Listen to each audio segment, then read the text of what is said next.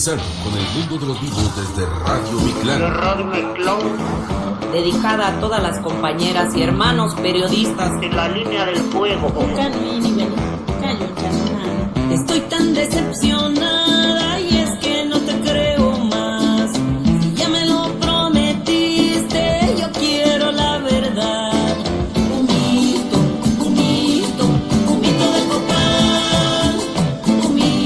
Hola, ¿qué tal? Bienvenidos y bienvenidas. Aquí estamos. No se asusten si pensaron que hoy no había desde las trincheras. Eh, dejamos un poco más de música porque como el día está tan lindo como para disfrutar la música, bueno, no, mentira.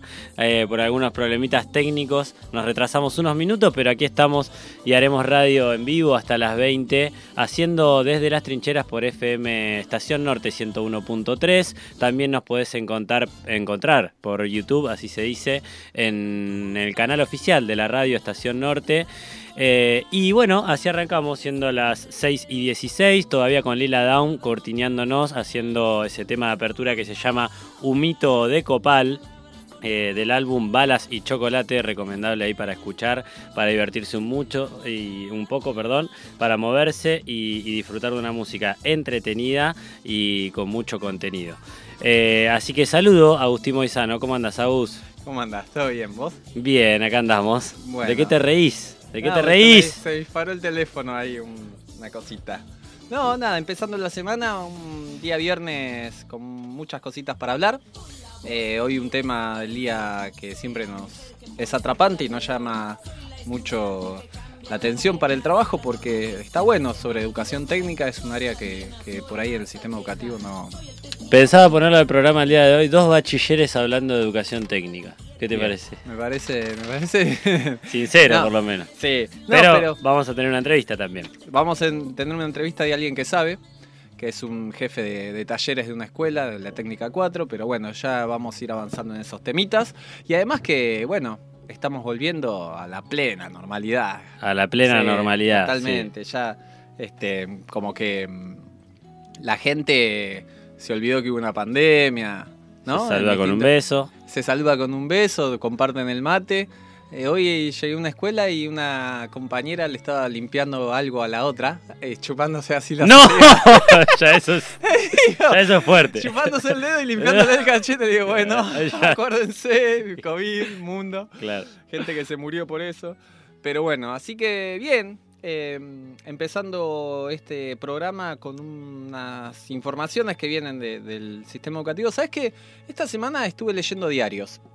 Una práctica que uno pierde con el tiempo. Formato papel, no. Formato papel. No. Sí, y después me metí en los digitales porque no me sentía cómodo con el papel. no. Sí. No, leí algún par de diarios y después eh, digitales. Y empecé a notar que todas las noticias, viste que uno lee en clave docente.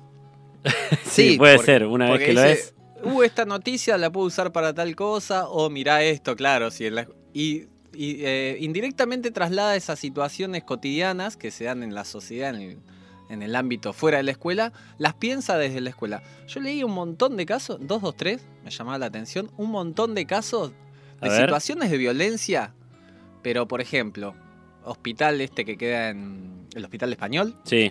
que un, un paciente, un familiar de un paciente se enojó y destruyó toda la vidriera que tiene, viste que tiene un- unos vidrios, Sí. destruyó a golpes eh, de piña, a trompadas, el vidrio. Sí. Se lo llevaron preso. Sí, sí. Sí, los medios están subiendo un montón también esas. Así de, de esos furia, día de episodios, furia. ¿no? Eh, Yo también eh, en Instagram ponele, viste que esto de que no se ve mucha TV en vivo, pero ves a partir de lo que se sube en las redes y, y muchos, eh, muchas cadenas de noticias nacionales que pasan todo el tiempo, no sé, una el dueño de una camioneta se enojó porque le hicieron una multa y rompió el portón con la Sí. camioneta y salió al medio de la avenida. Entonces como que me Sí. puse a leer un montón de esas noticias. Sí, Yo digo, di- deben ser atractivas para el público. Además son noticias que decís, qué locura esto, ¿no? Pueden, con- conozco el caso de un... Vos lo conocés también. Tengo eh, alguien que fue a Telefónica y lo mandaron a hablar con Sí. el- alguien que tiene una banda musical. Sí, y sí. destruyó todos los teléfonos. Y que nos cortinea su música generalmente en el tercer y cuarto bloque. Bueno, esos No te días, vamos a dar más información. esos días, esos días de furia. Es más, podemos poner un tema que hay en, eh, eh, en Lo- función de esa anécdota. Lo vamos a poner, sí, ¿cómo que no? Eh, bueno, decía, eso se traslada en cierto punto a la escuela porque eh, los hechos, bueno, un lugar donde conviven 100, 200 personas diariamente, Sí, y muchos de ellos adolescentes, que, bueno, y otros que, que no lo son, pero parecen. eh, y los casos de violencia también se, se manifestaron, es decir, hay, es un reflejo también de esta sociedad cada vez más, más violenta también y agresiva, no sé cómo decirlo. Y, y a mí me llamaba la atención en algunas escuelas casos de violencia graves, las peleas que han, han vuelto dentro y fuera de la escuela, eh, sin ir más lejos. Eh, con esto que también planteábamos la otra vez de, de los programas de, de vinculación, de revinculación y de fortalecimiento de trayectorias, con esto de que se cruzan los turnos o tenés gente de un turno eh, en el otro, turno mañana que va al turno tarde, han surgido problemas de, chicos que, y de chicas, que, sobre todo de chicas, que no se llevaban bien y bueno, se ha manifestado ahora dentro de la escuela. Una cuestión a tener en cuenta porque una cosa es la normativa y otra es lo que sucede dentro de una escuela eh, en la cotidianidad.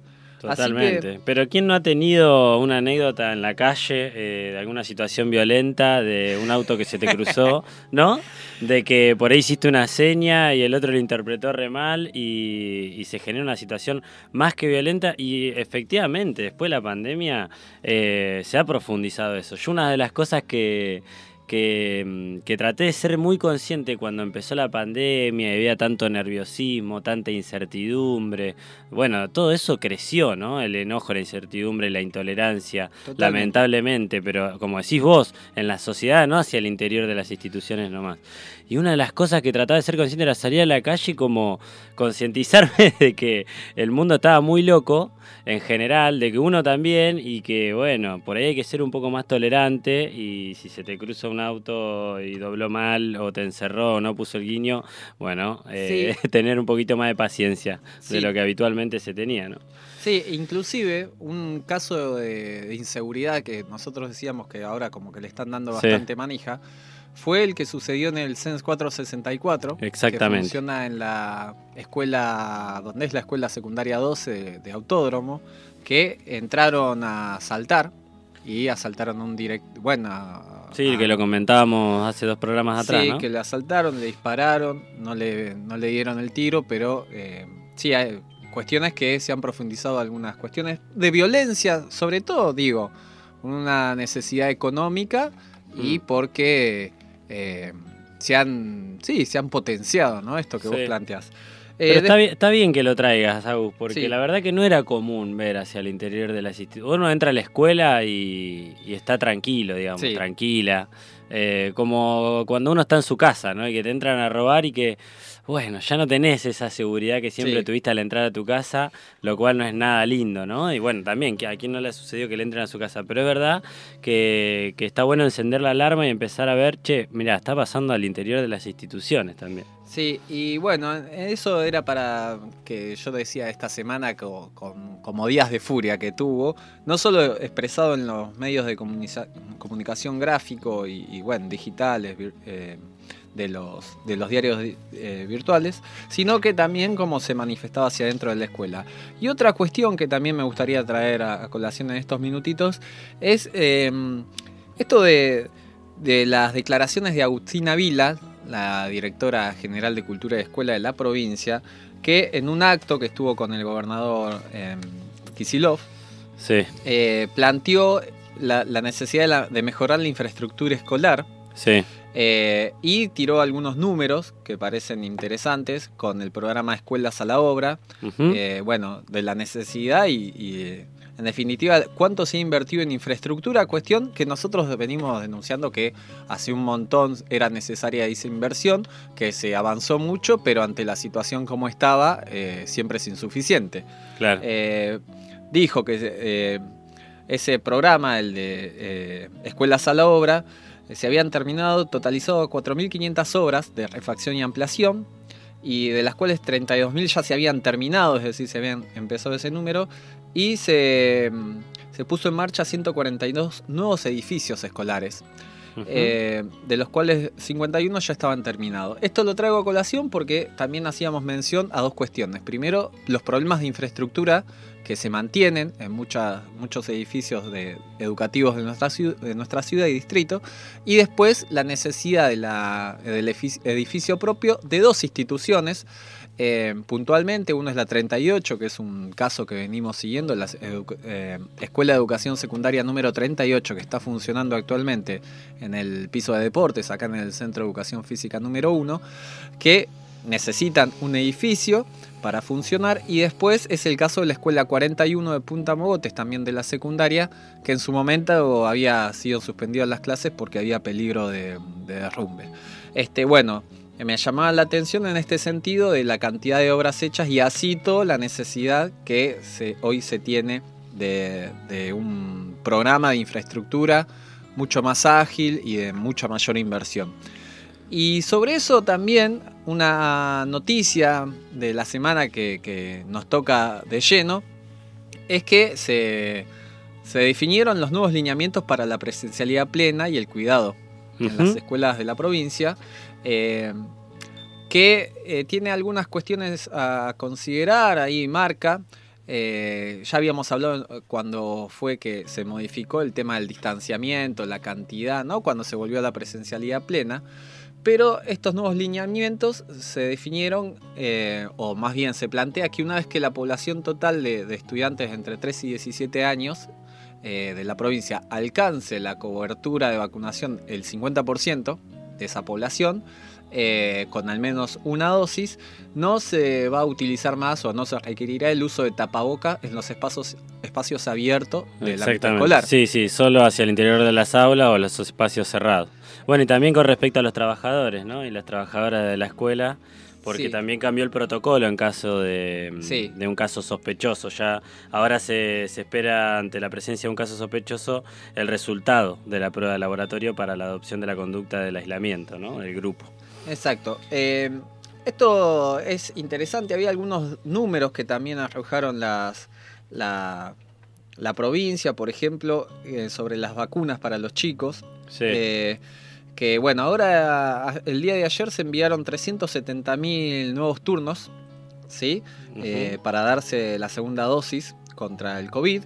Entre, a chicos de entre 3 y 17, esta, este grupo etario que hoy decíamos, y, hay, eh, y se mandaron más de 73.000 turnos para la primera dosis. Recuerden que a mayores de 18 años la dosis, la primera o segunda, está libre. Es, libre, sí. Es libre, vas a cualquier vacunatorio con DNI y te la, te la aplicás.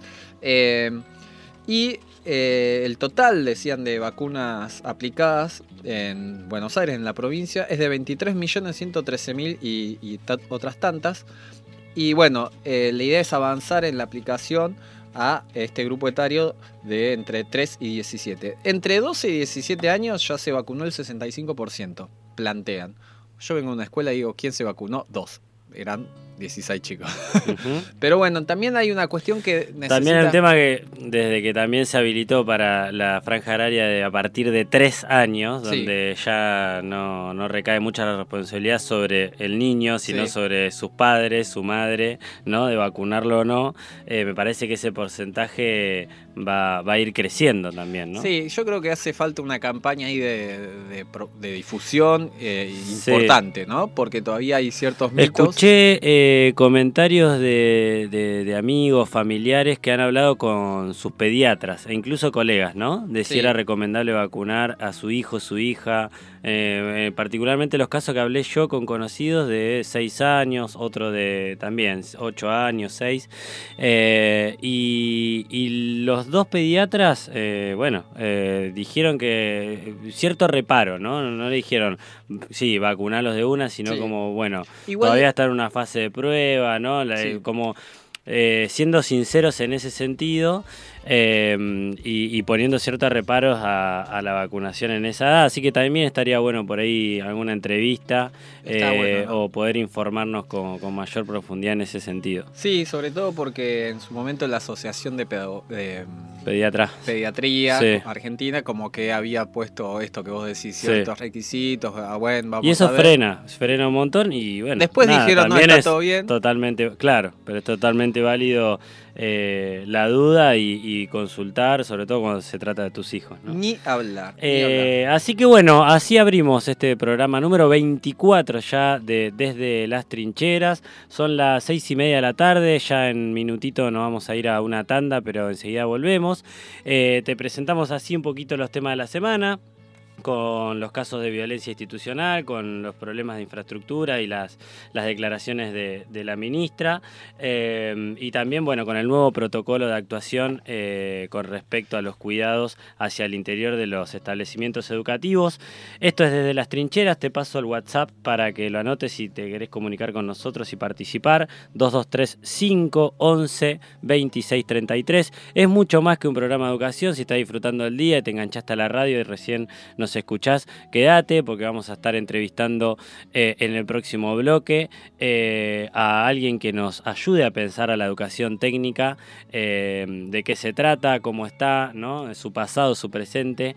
Y, y también tendremos a Beto Miranda haciendo nuestra columna de cada viernes con respecto a recomendaciones de audiovisuales, de cine, de series, etcétera, etcétera. Así que quédate que hay mucho más desde las trincheras y también tenemos novedades para que puedas participar en nuestro festejo de nuestro 25 programa. ¿sí? Hoy es el 25 y Ah, hoy una- es el 25, claro, pero la fiesta La fiesta es la pasamos 6. para la semana que viene.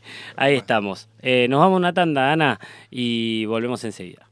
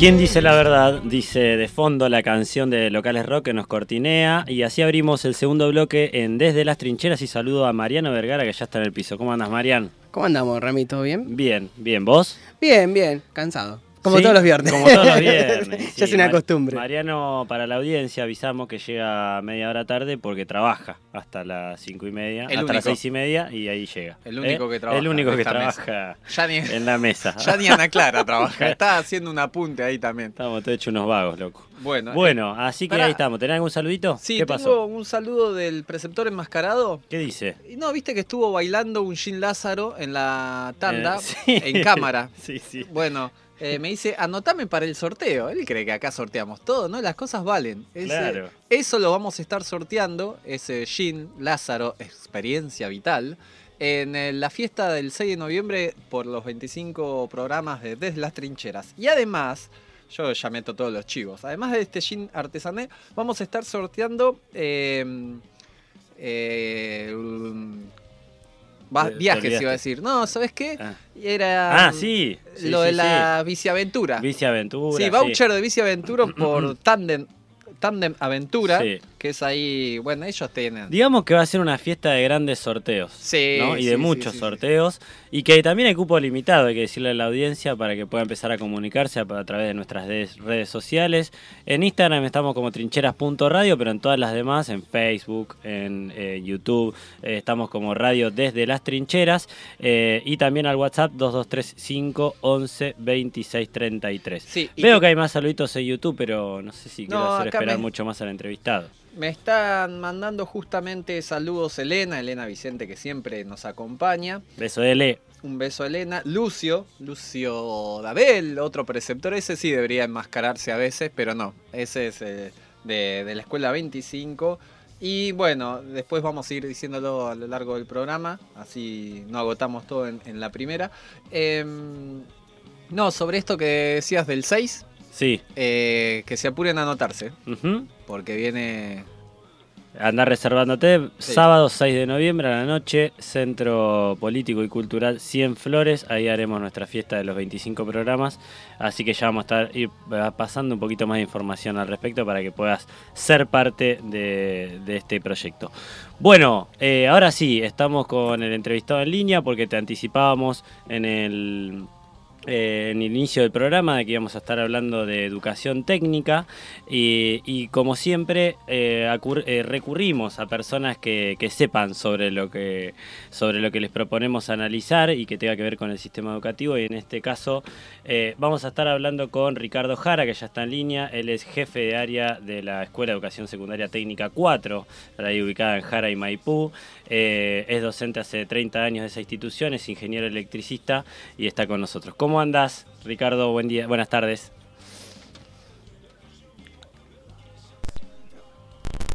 A ver, eh, aguantanos, Ricardo, que estamos ahí tratando de resolver un problemita en la comunicación. A ver, a ver. Bueno, espérame un segundito, estamos teniendo problemitas, estábamos justamente en comunicación con Ricardo Jara eh, de la Escuela Técnica número 4. Em, Ricardo, ¿nos escuchás? Nosotros no te escuchábamos. Sí, Ahí yo está. los escucho perfecto. Ah, muy bien. Perfecto, los escucho. Bien. Bueno, ¿cómo andás? Ahora sí, ¿eh? Bueno, muy, muy bien, muy bien. Muy bien, muy bien, muy bien. Lindo el clima de docente. Sí. Sí, somos todos docentes. Yo le decía a Agustín que este programa se podría llamar Bachilleres hablando de educación técnica. pues, Va, no sé, No, Mariano, pero no. somos todos. Yo, profe de educación física, fui a la piloto. Mira, Agustín, profe. de- Mira, Bueno. eh, No, te queríamos preguntar, vos eh, estás hace 30 años en la Escuela Técnica número Sí. 4, venís de la ENET, ¿no? En su sí, momento. Claro, claro, claro. Sí, sí, sí, tal cual. Y bueno, ¿cómo la ves hoy a la Escuela 4? Para, empecemos por la tu escuela. ¿Cómo, cómo está hoy? Sí, eh, es mi escuela literal, ¿no? Porque cuando uno dice la técnica 4, dice la técnica de Jara, ¿viste? La que está Sí. en Claro, Jara, claro. precisamente es mi apellido, o sea que es literal esto.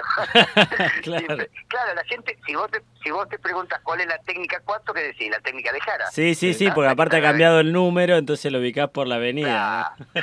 Mira, y estamos, eh, las escuelas técnicas de Mar del Plata somos como una islita dentro del sistema educativo, somos muy unidas las escuelas, en, en realidad eh, tra- tratamos de trabajar en equipo, cada uno con sus distintas este, eh, diversidades, pero en realidad eh, hemos logrado formar un equipo y todas las técnicas trabajamos más o menos este, lo mismo, qué sé yo, la, nuestra se destaca por ahí por ser una escuela más, más pequeña en cantidad de secciones y eso nos permite formar un, ambiente más familiar más familiar donde eh, podemos tener trato bien, bien directo con los chicos, ¿no? Sí. Sabes que está como el dicho, vos seguramente lo conoces, el que a la escuela técnica la amás o la odias, ¿no? Ah, tal, tal cual, tal cual, tal cual, tal cual, tal cual. Y ese es el desafío de la escuela, pero no solamente la escuela técnica, ¿no? De, de la escuela en general. Sí. Hacer que el alumno se enamore de la ciencia, de lo que estuviera estudiando en ese momento, ¿no? Creo que es el desafío de todos los docentes, este, lograr que el alumno se apasione, se, enamore, sea de la escuela técnica, de la literatura, de la matemática, de lo que fuera, ¿no? Sí, sobre todo porque pasan entre los 12 y 18 años mucho tiempo dentro de la institución, porque tienen un bachiller, bachiller en un turno y los talleres de formación Claro. técnica en otro. Mira, te cuento, un Sí. alumno de electromecánica de mi escuela o de la maestro mayor de obra de la técnica 3 o técnica 2 o técnica 5 está en la escuela más tiempo que en casa despierto. Claro. La carga horaria, que es uno de los problemas que tiene la escuela técnica, la tremenda carga horaria, que que eso es un problema que tiene que resolverse de algún modo.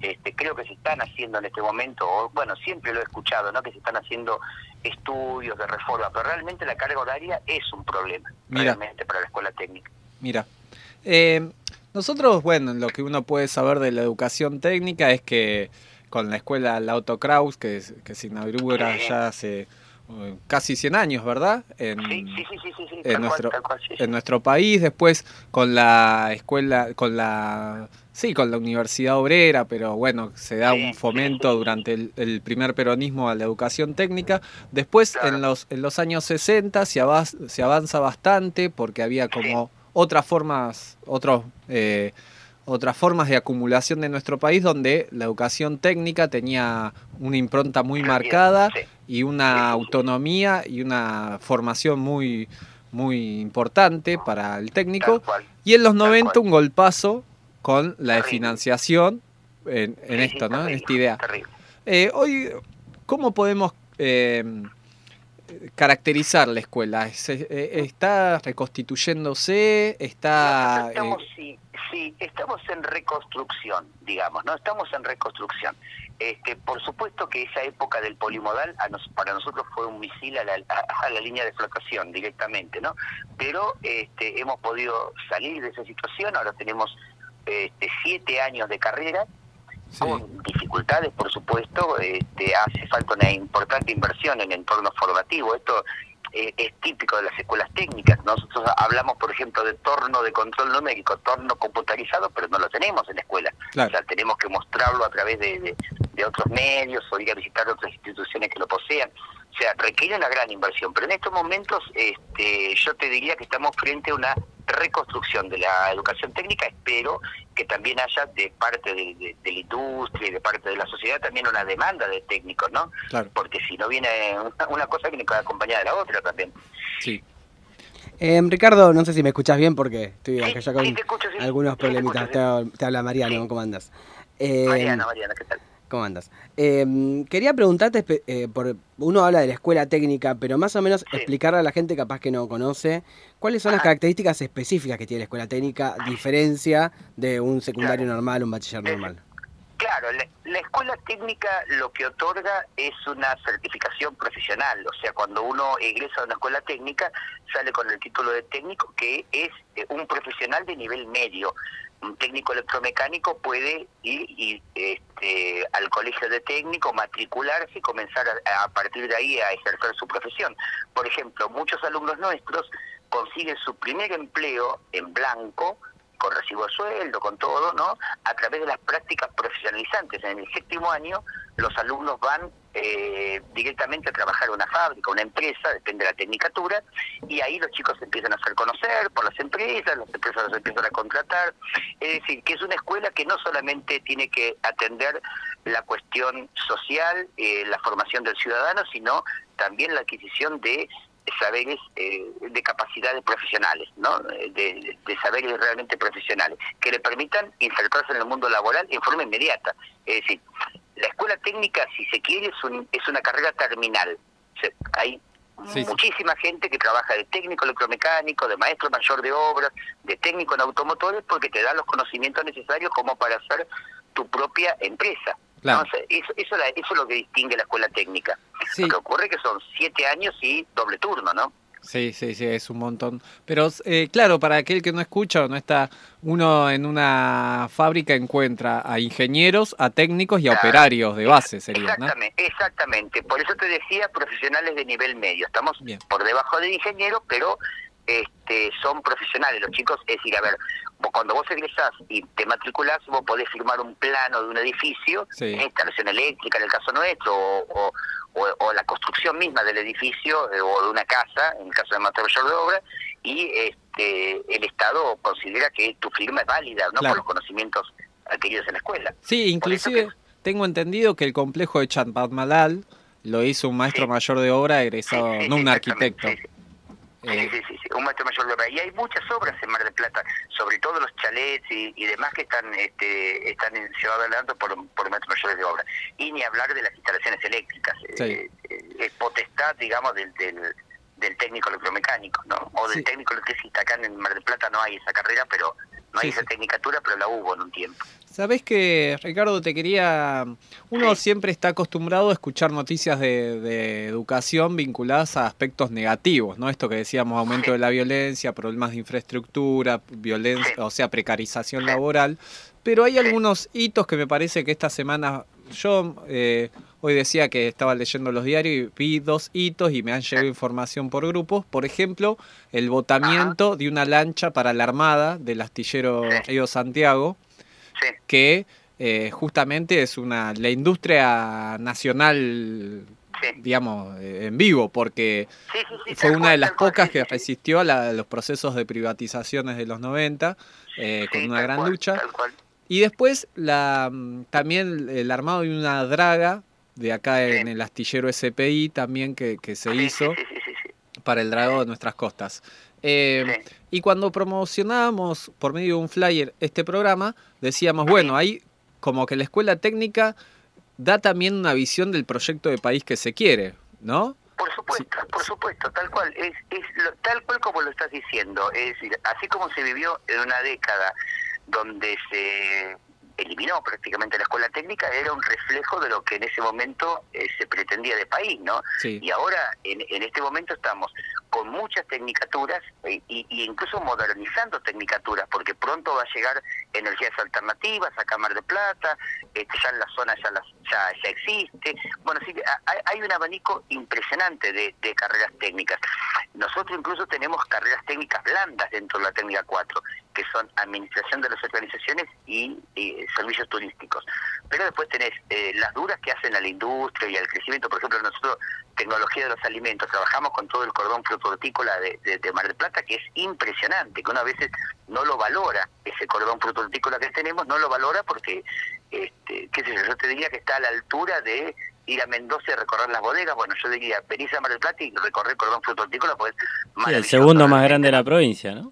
Sí, después de La Plata. Y claro, claro, claro, claro, claro. Y por ahí está descuidado este, desde el punto de vista turístico también, ¿no? Claro. Porque uno, es muy Mm. común, viste, vas a Mendoza, no vas a ir a las bodegas, tenés que ir a las bodegas. Bueno, venís a Mar del Plata, mirá el cordón frutortícola, te va, te va a impresionar realmente, ¿no? Sí, es y el crecimiento de, la, de, de lo que es el parque industrial y, bueno, eh, la metalmecánica en Mar del Plata es, es, es importante y requiere de mano de obra calificada, que es lo que pretende la escuela técnica brindar, ¿no? En ese... y- Sí. No, continúa, Sí. continúa. No, no, que te decía que vos decías los aspectos negativos, esto, las cuestiones de violencia y demás. Pues sabes que en la escuela técnica no son tan comunes No. como por ahí yo he visto en otras escuelas. La escuela técnica genera un nivel de pertenencia y una, y una cuestión de convivencia tiene que ver con la cantidad de horas que pasan los chicos dentro, ¿no? Sí. Y vos sabés que no tenemos prácticamente, por lo menos en la escuela nuestra, ¿no? Y bueno, trabajo también en otras técnicas, no tenemos tantos problemas como para hacer nota de un diario por un problema de violencia o por, o por cuestiones negativas, ¿no? Ajá.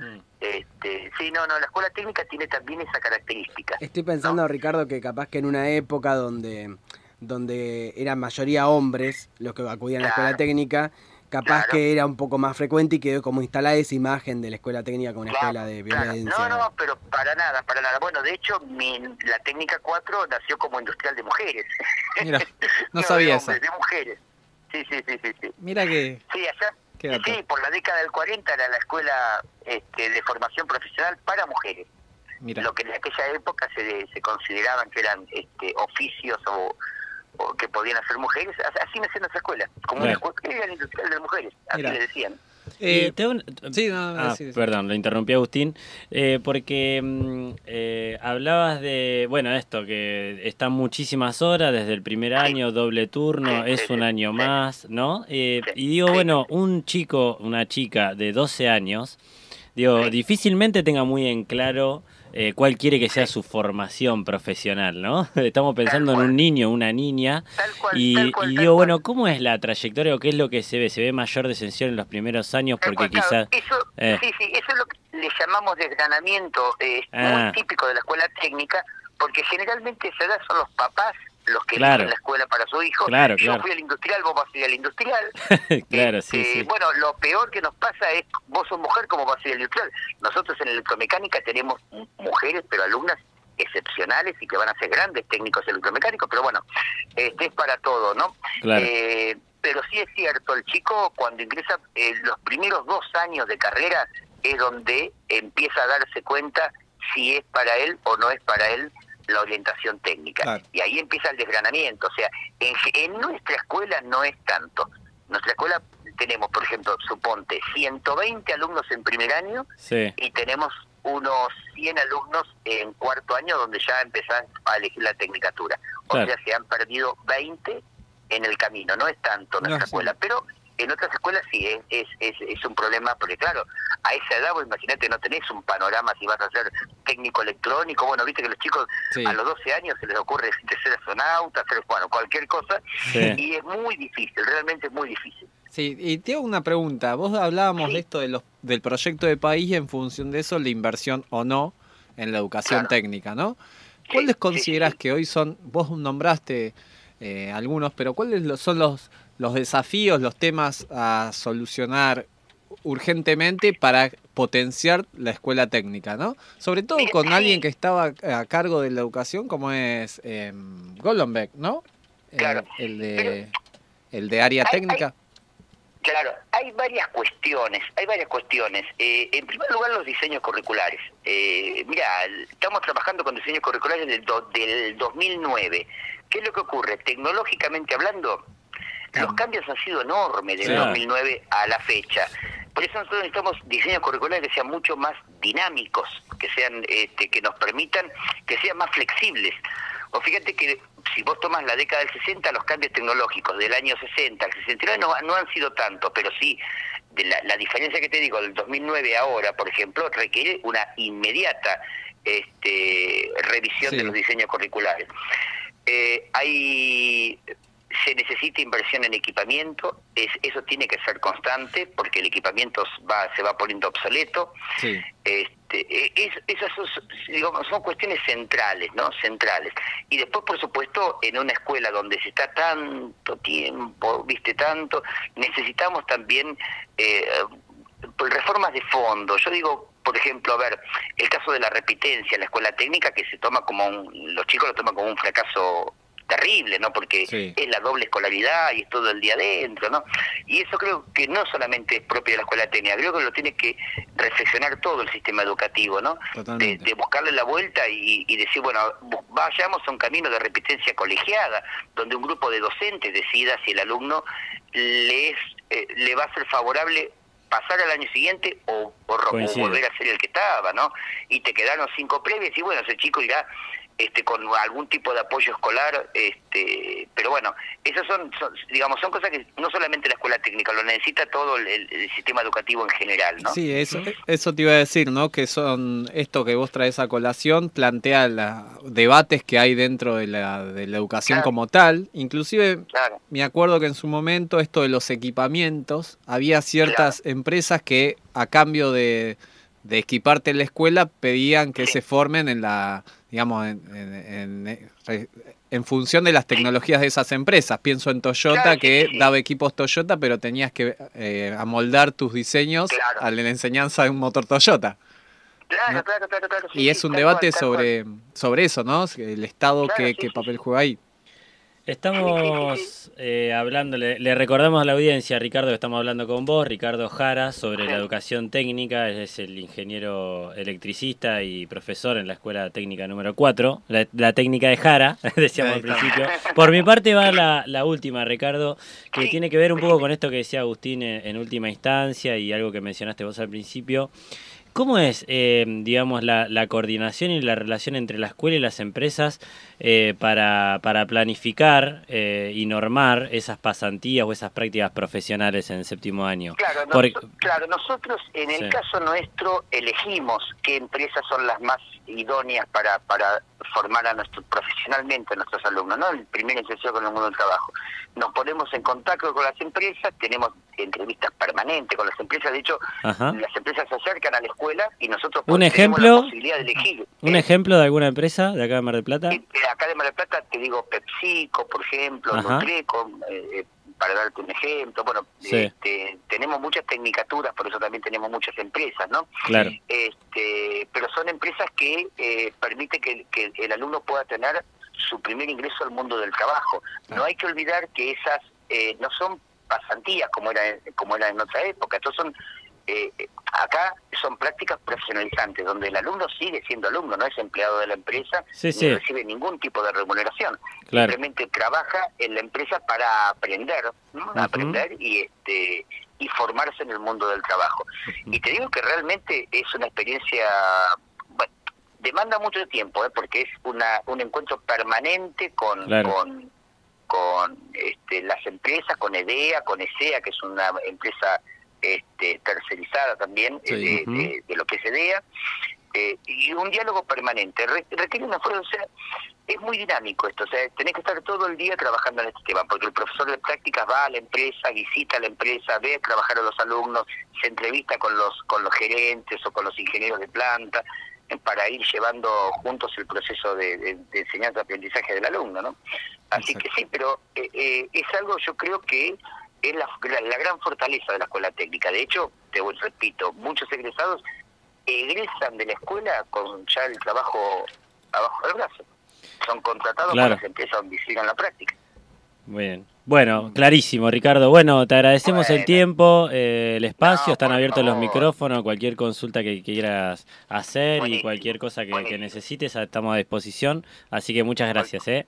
No, gracias a ustedes y un abrazo enorme a todos los docentes, este, los que amamos esta hermosa profesión, un abrazo gigantesco. Bueno, gracias, Muchas Ricardo. gracias, Ricardo. Hasta siempre. ¿eh? Bueno, hasta luego. Ahí pasaba Ricardo Jara, ingeniero electricista, profesor de la técnica 4, hablando un poquito de educación técnica. Y cambiamos un poquito la cortina porque se nos va así el segundo bloque y estamos en el programa número 25, así que vamos a levantar un poquito. Es viernes, ya previo al fin de semana, está hermosa eh, eh, la ciudad de Mar del Plata, hermoso el clima. Eh, tendremos fiesta del programa número 25. Mirá, mirá cómo suena, mirá cómo suena, mirá cómo suena, mirá cómo suena. Eh, del programa número 25 de Desde las Trincheras, una fiesta trincherada hermosa, pero con cupos, ¿no, Agus? Con cupo, sí. Así si no que ahí. con aforo, con aforo, el porque mío, si no, ¿no? explota. Los dos míos. Sí, por sí, favor. dos butacas. Dos Eh, butacas, sí. ahí te adelantamos algunos sorteos que va a haber. Va a haber mucho, mucho sorteo, mucha fiesta, un lindo clima para distendernos ya esta época del año, para relajar un poco y para celebrar este espacio hermoso en esta linda emisora que hemos construido en este año, allá por abril de, de este año que hemos empezado y que ya cumplimos 25 programas. de un 25 programa programas. semanal no es poco.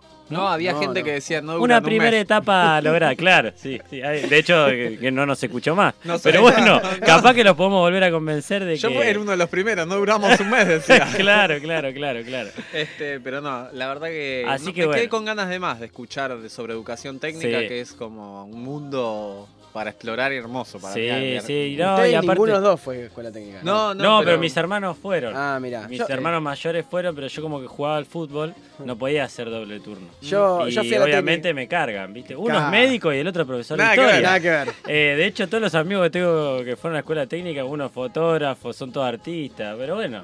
Yo Sí, fui, yo fui y soy de los que eh, desertaron en, en noveno. digamos. Ah, Cuando está. pasé el polimodal me fui a otro colegio. Uno de los dije, 20. Claro, Claro, claro. uno de los 20. Hay uno de que los vino. 20 que- Bueno, eh, sí, ¿sabes qué? ¿Qué? Me hiciste acordar sobre la escucho fiesta. a la Delio, te escucho a vos también. Eh, cuando me, me hablabas de la fiesta, pegamos una de mitad de cancha, un gol de media A cancha. ver. hicimos.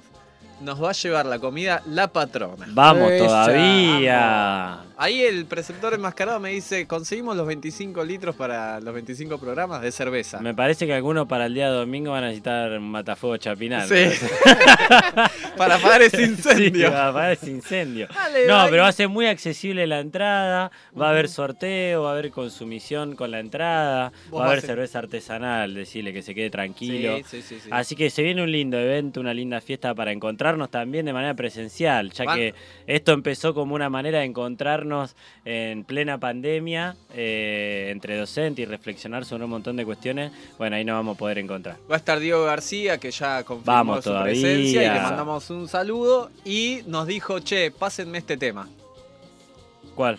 el de dos minutos. Ah, bueno, dale, nos Así vamos con ese. No, había entendido la indirecta, No, perdón. no vamos con ese hasta, hasta pronto.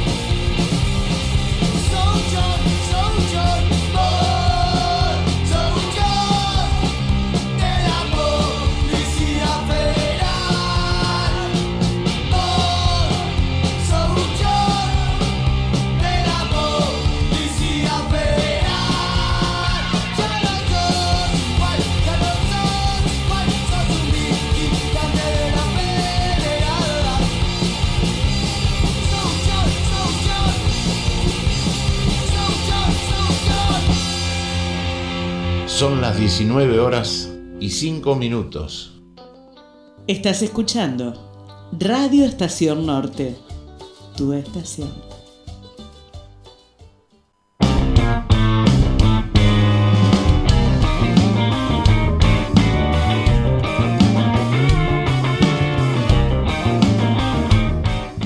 Muy bien, son las 7 y 9 de la tarde de este viernes 29 de octubre del 2021. Mirá cómo te contextualicé dónde estás parado o parada. Eh, y seguimos, abrimos el tercer bloque en Desde las Trincheras. Estaremos en vivo hasta las 20.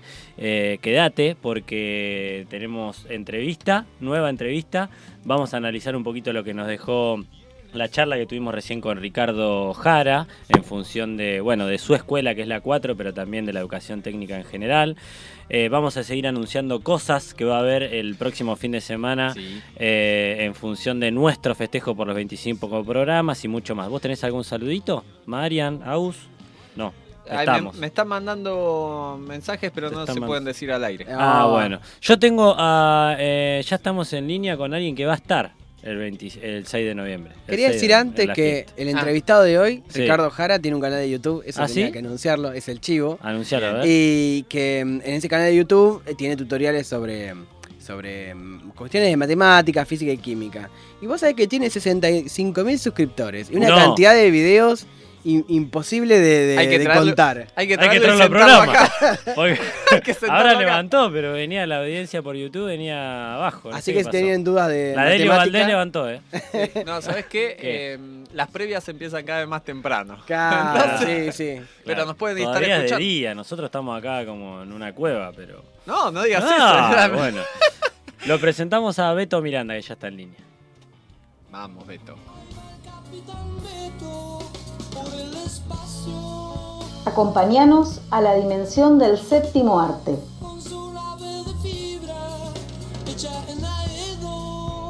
Al timón, Beto Miranda. Hola, Beto. ¿Cómo le va? ¿Cómo andan todos ahí? Bien, Bien, ¿vos? Bien, bárbaro, bárbaro. Qué se, bueno. te, se te escucha bien, Beto. ¿Se me ¿Qué te escucha pasó? bien? Bueno, ¿Te pasó un tractor ¿no? por encima? ¿Qué te pasó? Eh, bien, están todos bien. bien. ¿Cómo la Me semana. dijeron que te llenaste de plata el fin de semana pasado vendiendo historietas. No, no, no, no, no. O sea, La verdad, la verdad, la verdad, no pude ir. No. No, no pude ir, pero...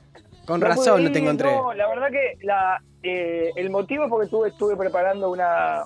Concursé para algunas horas en, en Amalarro, en la Escuela de Artes Visuales. Vamos, sí. Y tuve que preparar la entrevista, bueno, el proyecto ya lo había presentado, después tuve que preparar la entrevista que la, la tuve el martes, entonces me digo que estuve... ¿Cómo te fue? Me fue bien, me fue bien. Vamos, Beto. ¿Ya está? ¿Hay orden de mérito?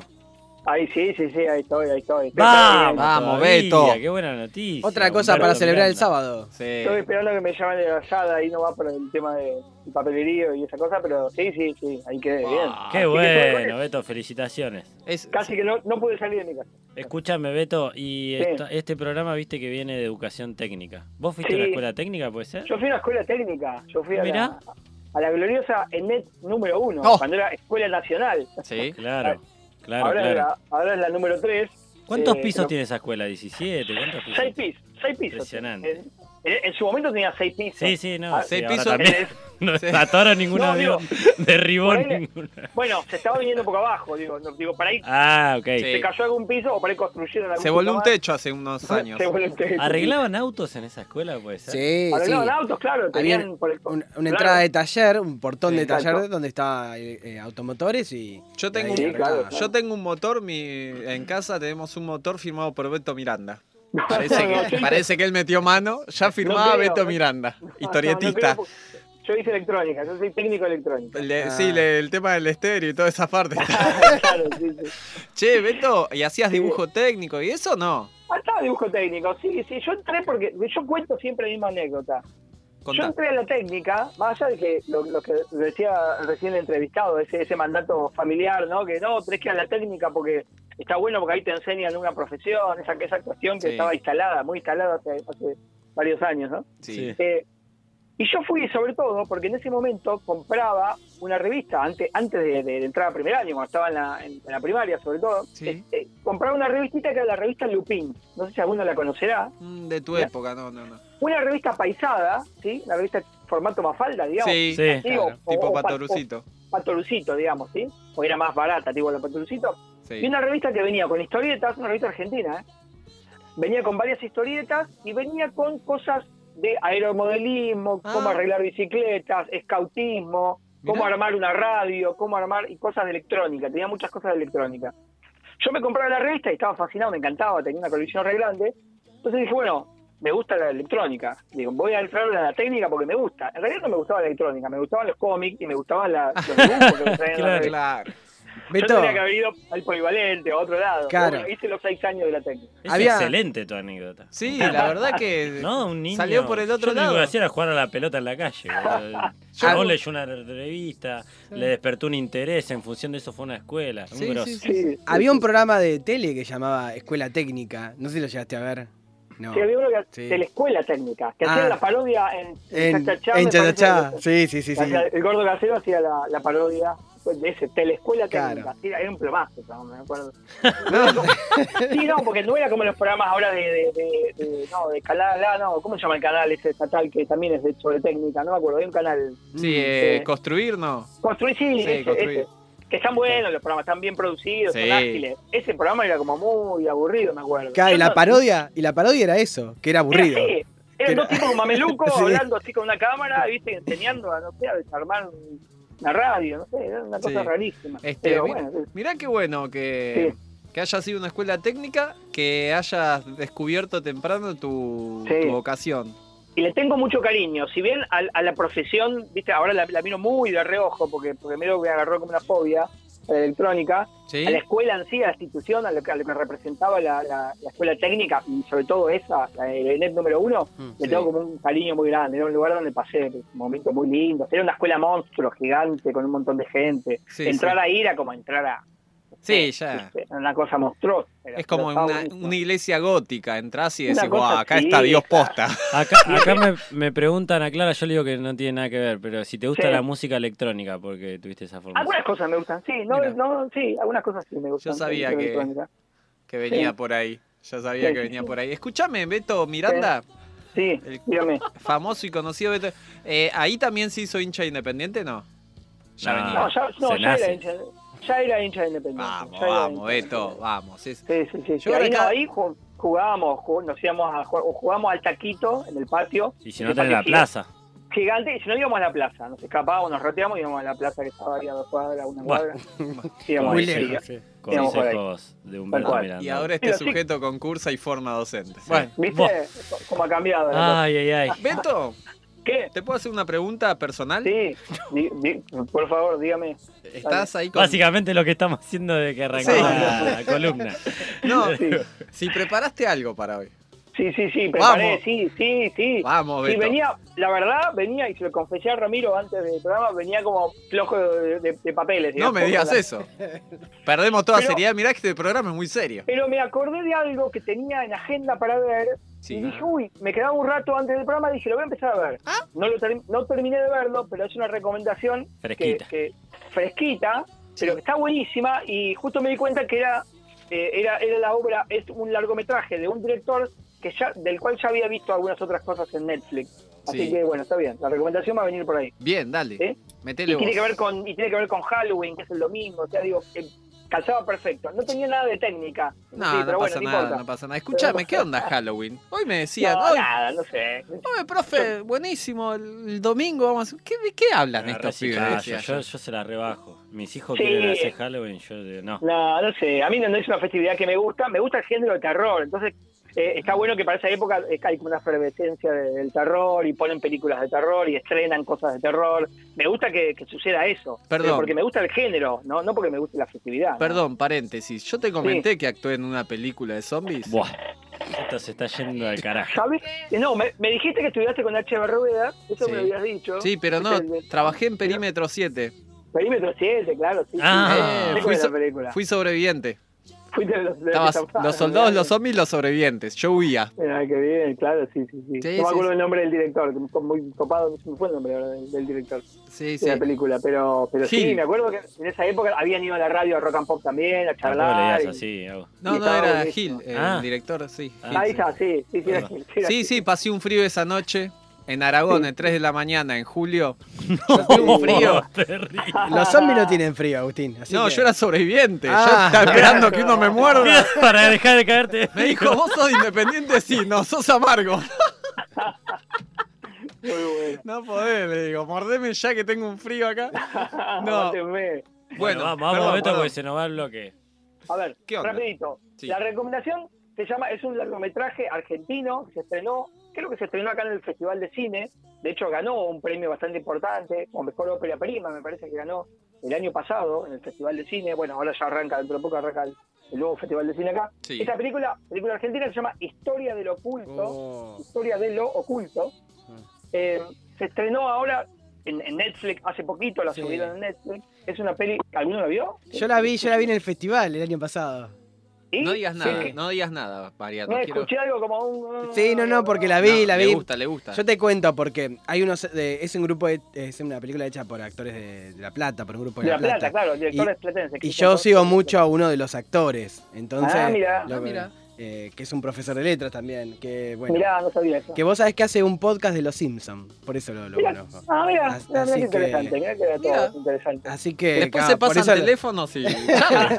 No, no, no. Y la vi, Vos no podés hablar, chanta. Agustín. así que te puedo hacer la segunda un poco, eh, Beto, en esto. Eh. Mirá que bueno, sí, yo había visto, de este mismo director, Cristian Ponce, él había subido, va, subido no, lo- en Netflix eh, tiene una especie de, de corto, una serie animada, que se llama La, Fre- La Frecuencia Kirlian. Claro, también la vi. Está muy Claro, buena. que es muy buena también. Ujú. Un formato, nada que ver con esta, con esta película, ¿no? Un formato de episodios animados. Son como una especie de podcast sobre, sobre historias de terror, pero en el contexto de un pueblo, como un pueblo, ¿no? Como un pueblo de, de- de la provincia de Buenos Aires, un pueblo ficticio de la provincia de Buenos Aires, donde suceden cosas raras, está, está por venir la- el, fin del mundo. Esa es la Y serie bueno. que, ¿cómo se llama? Eh, La, frecuen- la, eh, la frecuencia Kirlian. Kirlian. Está en Netflix. Bien. Es una serie de, de animada de terror, está buena. Hay una especie de locutor radial así, que todas las medianoches cuenta historias de terror, la gente llama a la radio, cuenta su historia. Sí. Está muy buena, muy Sí. buena, la verdad. Sí, además Son, creo que, cortita. es- cortita, sí, son ocho, ocho episodios de 20 minutos, Sí. muy Ana. Ana Clara Parecido a los martes de misterio, Beto. Algo así, exacto, claro, medio tipo Marte de Misterio. Ana Clara se toma un mate y asiente como diciendo, ajá, ajá. Sí, la Está- vi, Ahí Sí, está. muy buena. es muy interesante. Uno, lo- uno- en principio la empezás a ver y decir, "Mm, la animación es rara, es una animación limitada, no es una animación super fluida, es una animación parecida a lo que era antes la animación por Flash, hace Sí, algunos claro. años, una Sí, animación como muy, muy limitada, pero te engancha, te reengancha la verdad, y está bien narrada y las historias son interesantes, está Bien, buena, muy bien. buena. Bueno, Bien. cuando investigué, de- cuando estaba viendo esta película, que me había saltado la, la recomendación de esta película, Historia del Oculto, bueno, ahí salía que era de del mismo director de la frecuencia Kirlian, el platense Cristian Ponce, el director. ¿De qué se trata esta película? Es es- es- dura 82 minutos, es muy cortita, está rodada en blanco y negro, ¿no? Es una especie de...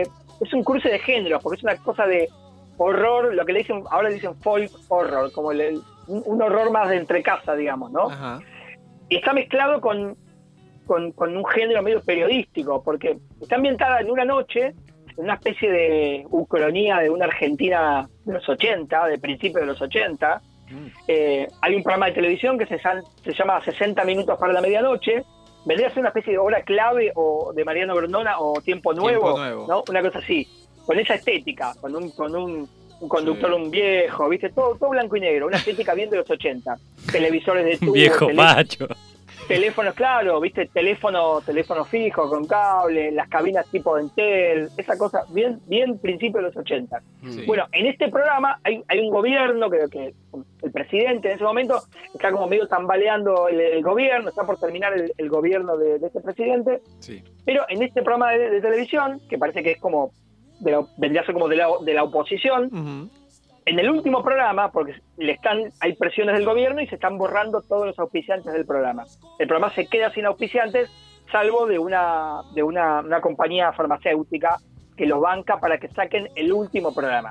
En ese último programa de 60 minutos para la medianoche, así se llama, el conductor dice que en ese programa va a haber un personaje invitado, un tal Adrián Marcato, que va a contar los vínculos del gobierno con la brujería, que el gobierno llegó, el gobierno que está en ese momento llegó al poder porque tenía unos brujos alrededor, hacían aquelarres, ¿no? Y llegó de manera Mira. eh, de manera non santa al, al- al gobierno. Va a develar esto y además tiene testimonios, y tiene un objeto que lo va a mostrar, que, que sería como la prueba fundamental de que el gobierno es un gobierno así de, de brujos. Sí. Toda esa película está casi rodada más o menos en tiempo real, porque dura lo que dura el programa y es casi una, una carrera contrarreloj de el equipo de periodistas que trabaja en este programa para conseguir ese objeto, esa muestra material Ah, que, que- que- que la van a llevar ahí al canal para que quede demostrado que el gobierno es, es así, labura con, con brujos, con magos, digamos. ¿no? mira. Eh, está muy buena, hay muchas referencias a, a- a películas. Bueno, Adrián Marcato, que es el nombre del personaje, el invitado a este programa, es el mismo personaje, o por lo menos tiene el mismo nombre, del personaje protagonista del bebé de Rosmarie, un peliculón Ah, de terror de Roman Polanski de la década del 60. Bueno, es el mismo nombre del personaje del brujo protagonista. Hay referencias a. a- a, bueno, en vez, de, en vez de nombrar el bebé de Rosmarie, acá le dicen el bebé de Rosita, por ejemplo. Hay una referencia que es muy graciosa. Hay referencias a, a El Exorcista. Sí, hay pero cuestiones de realidad humor ahí también, ¿no? Me- Sí, claro. hay otra cosa bonita que es eh, en, en la versión del, ex- del exorcista de esta realidad, la película estuvo protagonizada por Andrea del Boca, por ejemplo. ah, sí. Hay referencias a Mariana Enrique, es muy Mariana Enrique también el tono. Los que hayan leído nuestra parte Sí. de noche o alguna de las de las obras más terroríficas de Mariana Enríquez tiene ese tono medio raro. Está buenísima, la verdad, la película. No la terminé de ver, así que estoy. La- ojalá que el final esté a la altura de todo lo que vi hasta ahora. Mirá, yo vi la vi Ahí te Sí, ahí eh, me quedé con el final con la boca abierta. Fue como que, Ah, qué ¿qué bueno, pasó eh. acá? Es como que no en- me costó, viste, esas películas que la idea es causarte un efecto donde te quedes como Sí. pensando. Muy, a mí me hace acordar muy a, a, a Lynch, ¿no? Pero así como medio. medio Claro, esa cosa de David Lynch, medio. X-Files, ¿no? Pero- X, esa cosa también así. Claro, poco. pero como que Sí. está ahí en el límite de lo ridículo y lo, y lo complejo, ¿viste? Como que. Mira, Sí. a mí me gustaron las Como mi vida. actuaciones.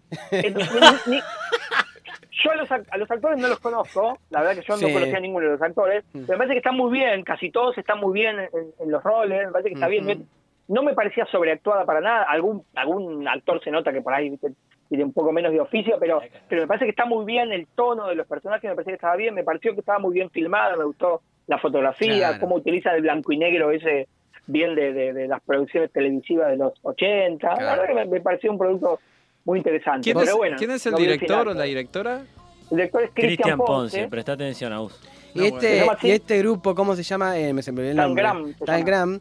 Eh, Sí. O sea, muchos de los actores y el director y ahí tienen muchos vínculos con el con el, el pibe que hace, te lo resumo, así nomás. Ah, Así sí, nomás. mirá. Bueno, bueno, es, es- digamos, son del mismo grupo de teatro, digamos. Ah, mirá, Así que como que en La Plata se ve que hay como una comunidad del teatro independiente Sí, y, claro. y sí, sí. del cine que están como ahí haciendo cosas de vez en cuando. Este pibe la pegó con eso y como que gracias a eso como que se ven un montón de, de trabajos del grupo en general, pero Sí. se ve que, que es una cultura así muy, muy movilizada en ese sentido hoy. Sí, sí.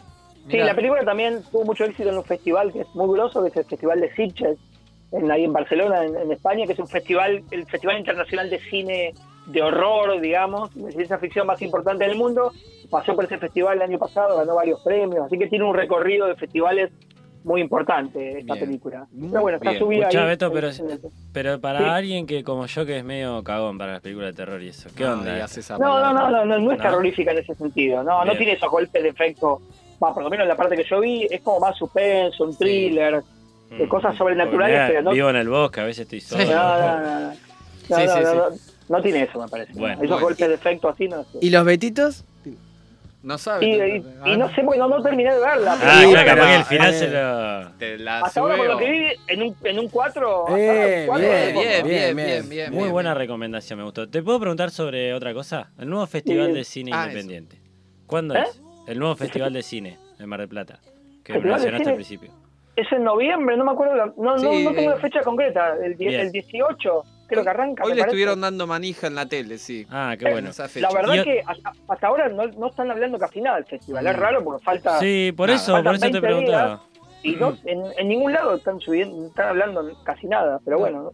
Y otra cosa, eh, ¿viste la Sí. serie Parte de una religión?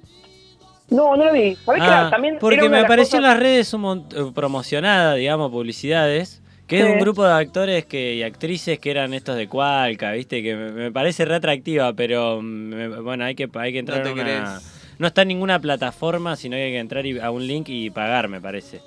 Mira, Eh, a mí- a se mí ve me que gusta porque son independientes o algo así. A mí me gusta mucho todo lo que hace Sí. Adrián Lucero, Malena Pichot, todo el grupo de, de este de Cualca. La otra vez vi una peli que estaba buenísima también. ¿Cuál, Una Finde? peli que- ¿Eh? Finde, Finde, ¿viste? sí. Me gustó, me gustó mucho. Ah, yo la vi, yo la vi también. Eh, Bueno, en, También. en esta serie actúa el que hace de asesino en El Reino, en el primer coso. Eh, no me acuerdo Eh, el nombre. sí, paraguayo. El Ah, sí, que estuvimos Ah, comentando. sí, sí, el que ha- sí, sí, el paraguayo, que es un personaje. Sí, Sí, muy sí, sí.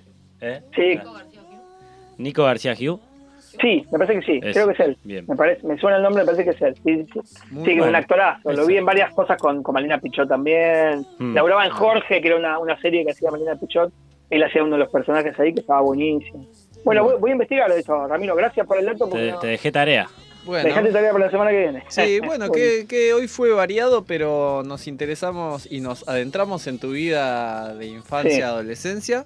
Sí, es Estamos hablando de dos eh, obras interesantes. Vos sabés, Agus, perdón, que eh, el otro día fui a la fancinferia y dije, bueno, voy a ver si lo encuentro a Beto. ¿Quién es Beto? ¿Existe Beto? o No, es pero una me, voz en me- me falló algo. Tenía un problema ahí que no conozco la cara. Entonces, Ah, claro. podría haber sido Ah, cualquiera. ¿Los toqueaste? Tranquilamente. Es más, dice que habló con tres Betos distintos. Con- es piola Beto. Sí, ya pero uno era senegalés. Sí, no se dio con- cuenta que tenía otro acento. tenía pero- múltiples personalidades encima. Che, No, eh, medio, pela- medio peladito, petizo. Ahí, si buscas un, un rubio eh, yo- alto, medio yo, te vi en la foto no, de perfil, Beto, no seas. No, no, no. no seas- bueno, Y bueno, la foto de la perfil. foto, ¿viste? Sí. La foto de perfil, viste, uno miente un poquito. Sí, sí, me mete Photoshop. Yo en mi foto de perfil, de perfil tengo 16 años. Me saqué las la- patas de gallo, la cana, las arrugas, La las mía, mi cicatrices. foto a- atrás a 15 años. por lo menos, mi Vamos. foto. Che, bueno, entonces teníamos la frecuencia Kirkan, Kirlan, Kirlian, Kirlian, Kirlian. ¿está? Que búsquenla y es linda, y Sí, Historia del oculto. Historia de historia lo de locura. oculto. Perfecto. Bueno, Gracias, Beto. Beto, Por favor, un éxitos. placer. Siempre es un Nos gusto vemos. hablar conmigo. Bueno. Buen fin de semana, Gracias. querido. Abrazo para todos ahí, buen fin de. Chao, chao. Gracias. Bueno, ahí pasaba Beto Miranda haciendo estas recomendaciones que acabamos de mencionar. Eh, acordate que el fin de semana que viene vamos a estar de fiesta Sí. por- con motivo de este programa que es el número 25 y de Que este está a la altura. y de este proyecto que, que empezó por abril y que estamos muy contentos y orgullosos de llevar a cabo como cada viernes 18 a 20 por Estación Norte 101.3. Esto es desde las trincheras y empieza a sonar un temita para irnos que tiene que ver con lo que dijiste al principio, Agus, de un querido amigo que lidera una de las bandas locales de Mar del Plata. De rock. Mira, ya te dije el nombre ahí. ¿El trompetista? entre- También es trompetista de la Es, orquesta eh, trabaja en el conservatorio. Trabaja en el conservatorio, eh, hincha de boca, lamentablemente. eh, y bueno, tuvo un episodio desafortunado que terminó preso. Así que este tema se llama Te la pone con H, te la phone. Para reclamos, marque 3 y será atendido a la brevedad. Por favor, ingrese su código de área seguido de la tecla numeral. Ante fije el prefijo fijado. El número que ha ingresado es incorrecto. Por favor, vuelva a intentarlo. ¿Cómo reaccionar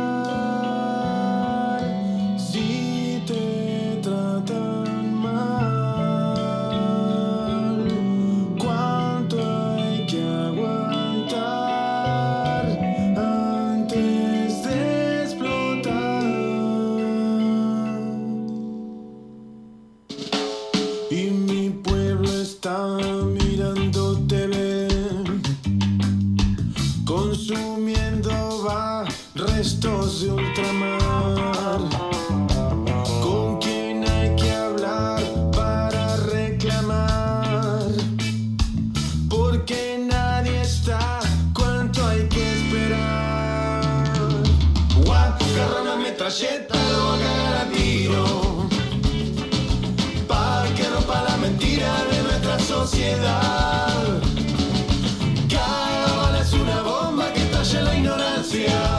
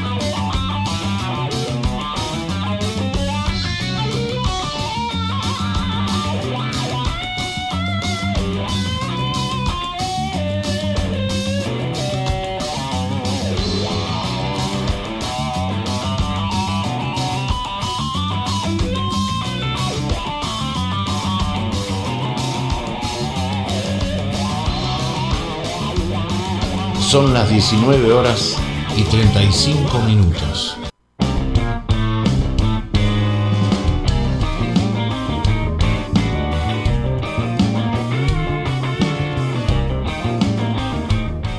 Bueno, muy bien. Eh, seguimos en Desde las Trincheras haciendo radio hasta las 20, eh, siendo las 7 y 39 ya y abriendo el cuarto y último bloque. Ya pasó Beto Miranda, ya pasó Ricardo Jara, profesor de la Técnica 4, hablándonos un poquito de, de esa faceta de la educación, de la educación técnica y particularmente de la 4, que nos dejó, bueno, nada, una entrevista muy linda. Si la querés escuchar, eh, ya va a estar subida a las redes y también algo que no anunciamos es que estamos en Spotify como Radio desde las trincheras, ahí en el canal que administra, gestiona y lleva adelante nuestro compañero Mariano Vergara. Están subidos todos los programas, así que también podés escuchar este y también los anteriores.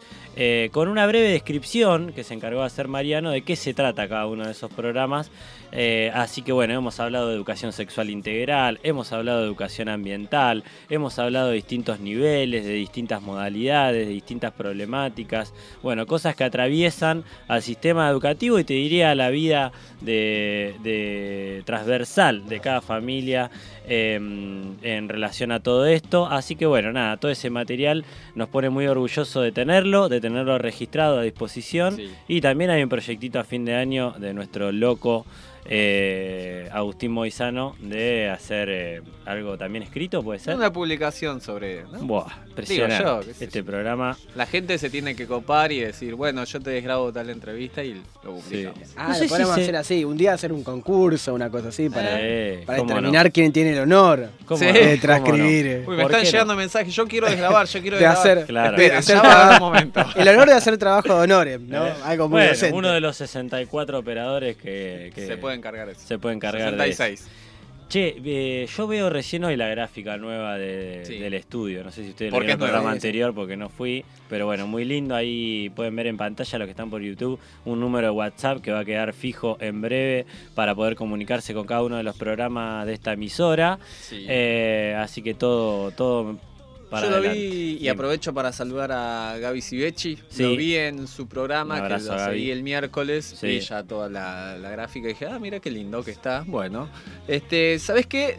También ¿Qué? estuvimos hablando de la fiesta que va a ser el día 6 de noviembre, el sábado día eh, 6 de noviembre, Sí. en el Centro Cultural y Político Cienflores, Sí. en 9 de julio, casi 20 de Qué septiembre. linda zona para ir a una fiesta. Sí, es lindo, Sí. es lindo, es Además tranquilo. tenés una vinería en la esquina. Tenés una- eh, bueno, conoces del, del, del Te va- pago. Te vas a caminar a la costa. Te vas a caminar te vas a además. caminar a la costa. No, decía que vamos a tener eh, bueno, un menú exquisito de la patrona. De Exactamente. nuestros ¿Qué va a haber? auspiciantes. ¿Qué va a haber? Cerveza artesanal, No, me muero. empanadas y pizzas. Muchas No, pizzas. Espectacular. Bien. Después tenemos sorteo, entre ellos Lázaro, todo alcohol, metemos al docente. Va a Por eso, mucho más que un programa de educación, dijo Mariano. También Eh, hablamos de cócteles. Lázaro, va a haber eh, Sí. Gin Lázaro, así que caete con la tónica por si ganás. Claro, ya ahí empezás nomás. ahí descorchando. Claro. Después, eh, Tandem Aventura sortea voucher para hacer ciclo aventura, ¿seguirá?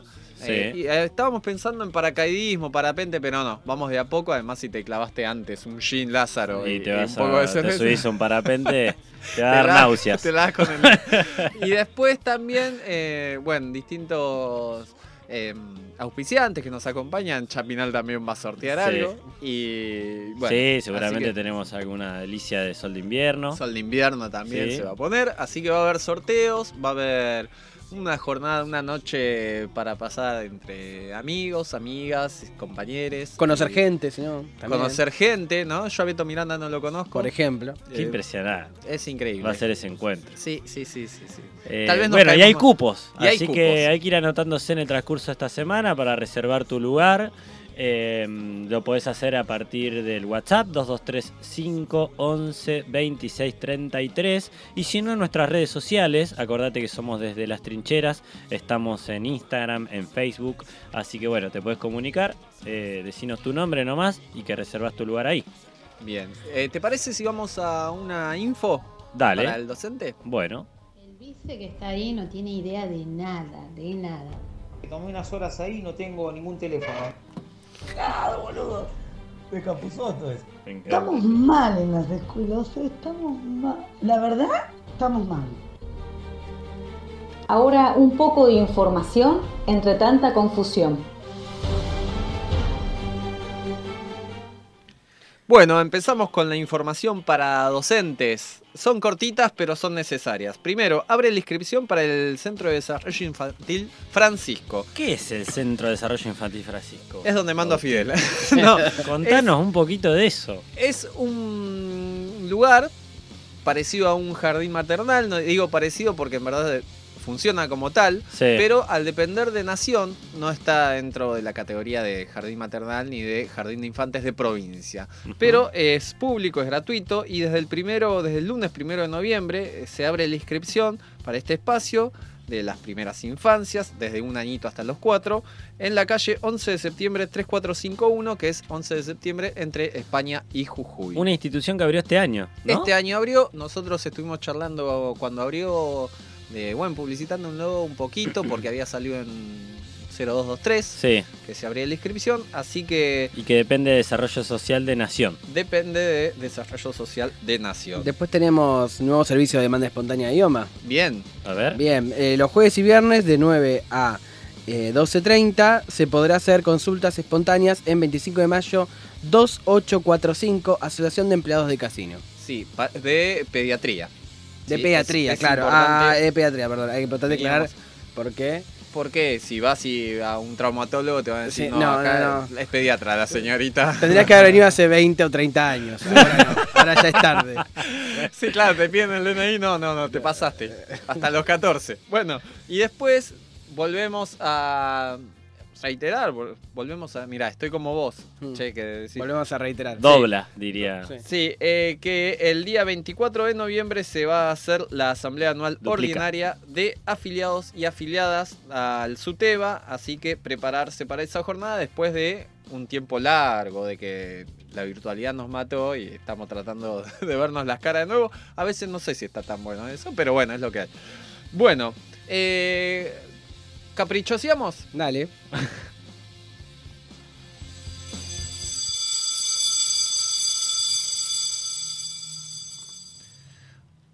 Bien.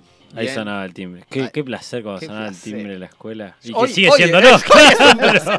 Yo espero ansioso, me dice, "Ay, me quiero ir. Y yo le digo a los chicos, No, manzana.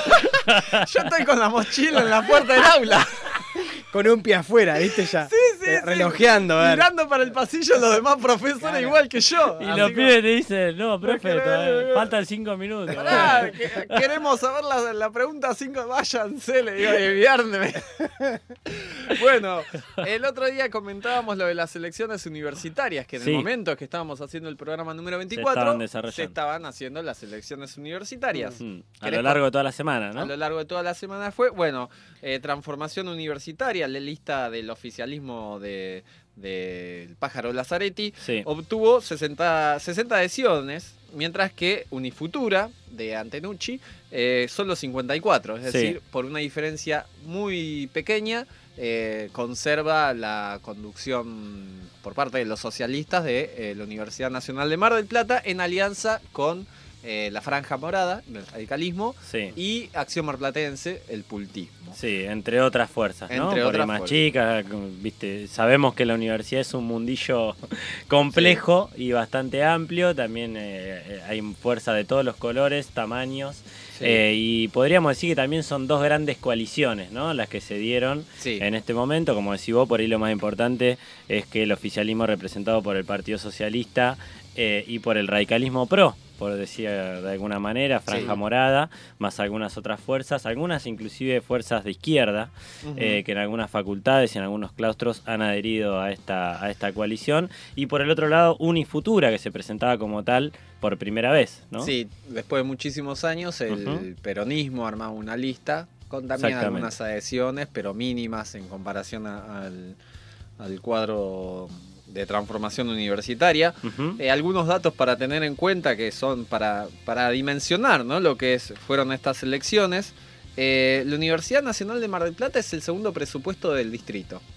Es Apa. decir, después del municipio es eh, la institución que maneja más dinero.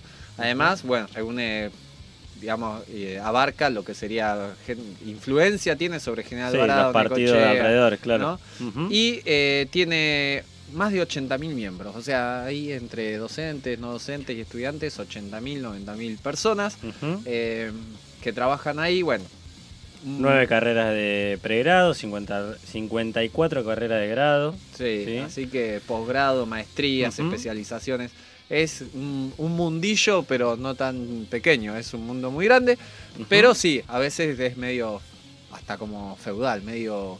Que tiene su propia lógica. Su propia también, lógica, ¿no? sí, Eh, sí, sí. O por lo menos, no sé si su propia lógica, pero a veces, inclusive en estas alianzas que han dado, digamos, hablando en términos políticos ya, que, mm, que han sido lógicas que difieren de la lógica de construcción y de coaliciones políticas que se han dado en las últimas elecciones, por Exacto. ejemplo, o en otros ámbitos, en otros sectores de la población, ¿no? Sí.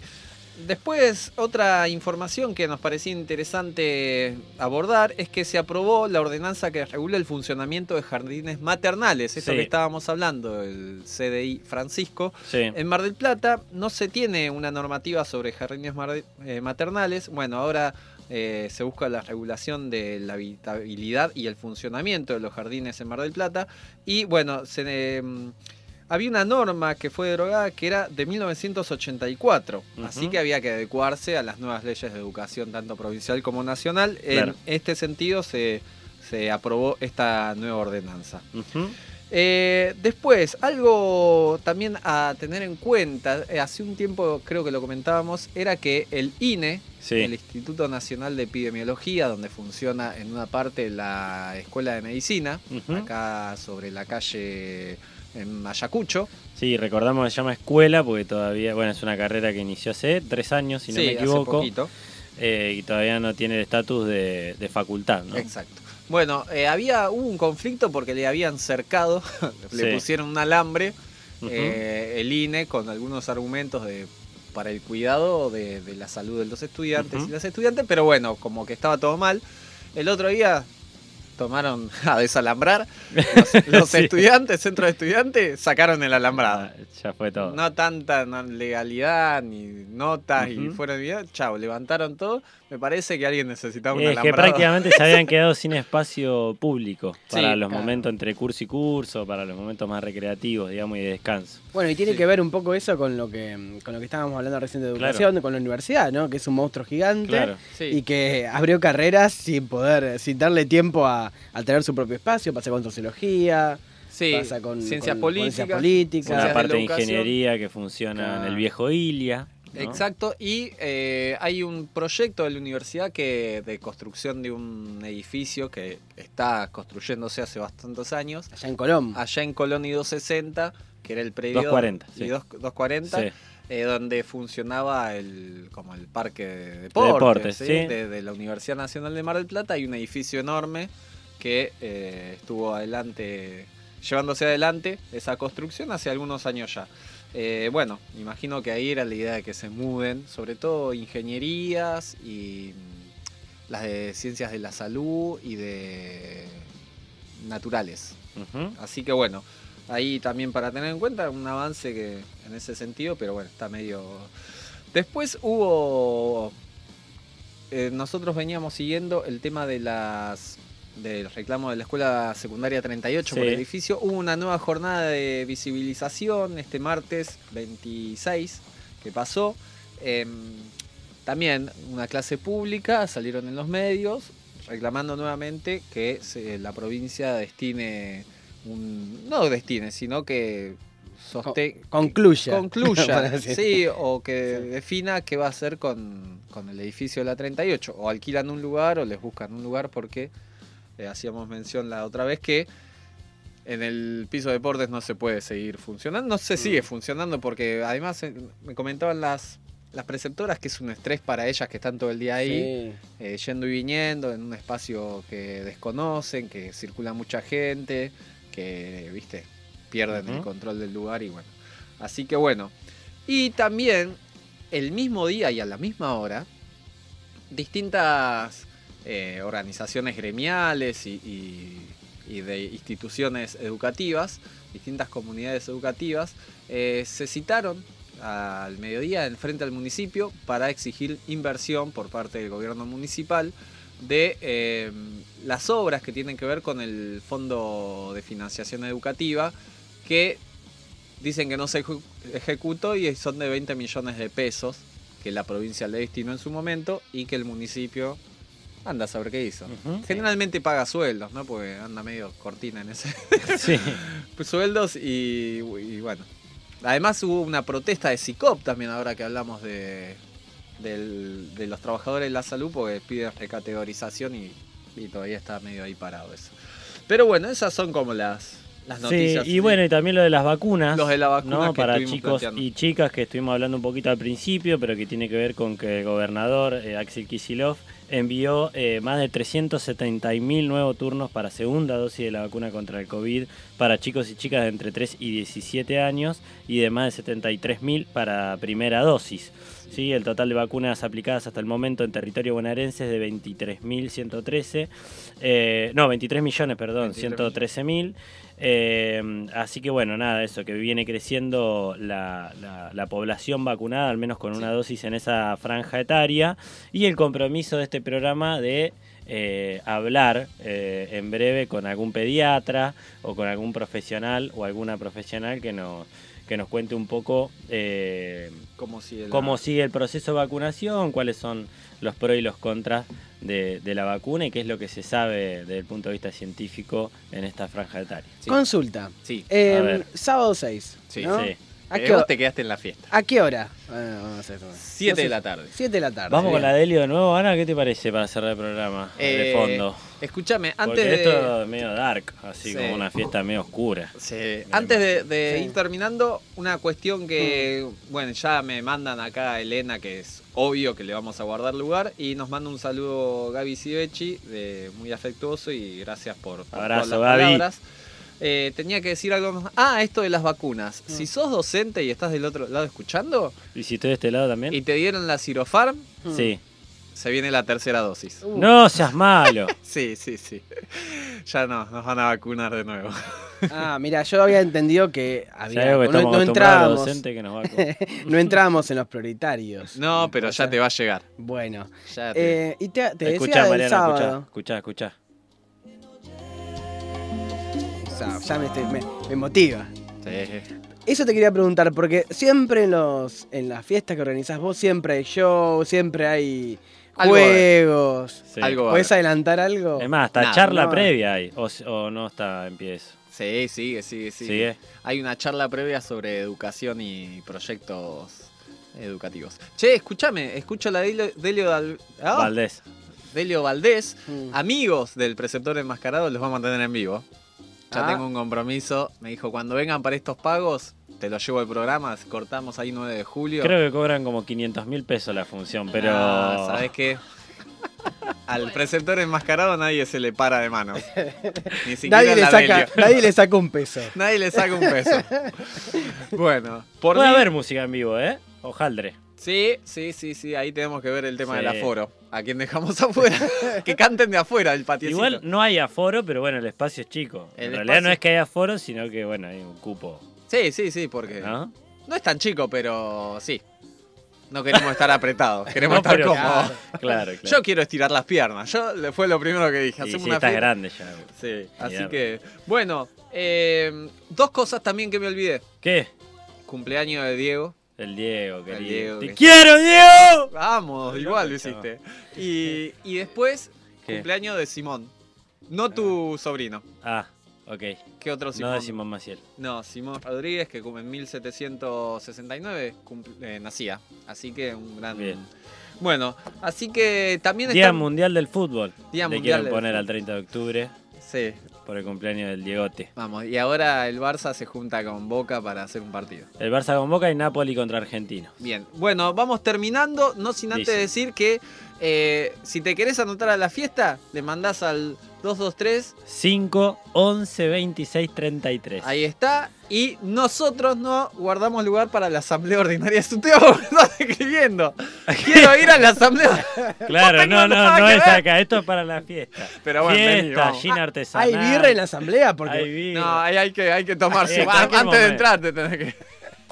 Bueno, el desafío de la semana pasada, Uy, no me dieron desafío. bola porque yo No, estaba no. por YouTube, pero Claro. puse un bueno. lugar que te puede encontrar docente por fuera de la escuela son las cervecerías, ¿no? Sí, Claro. está lleno. las asambleas no, las cervecerías. La cervecería. claro, claro. Bueno, eh, por mi parte me voy a casa.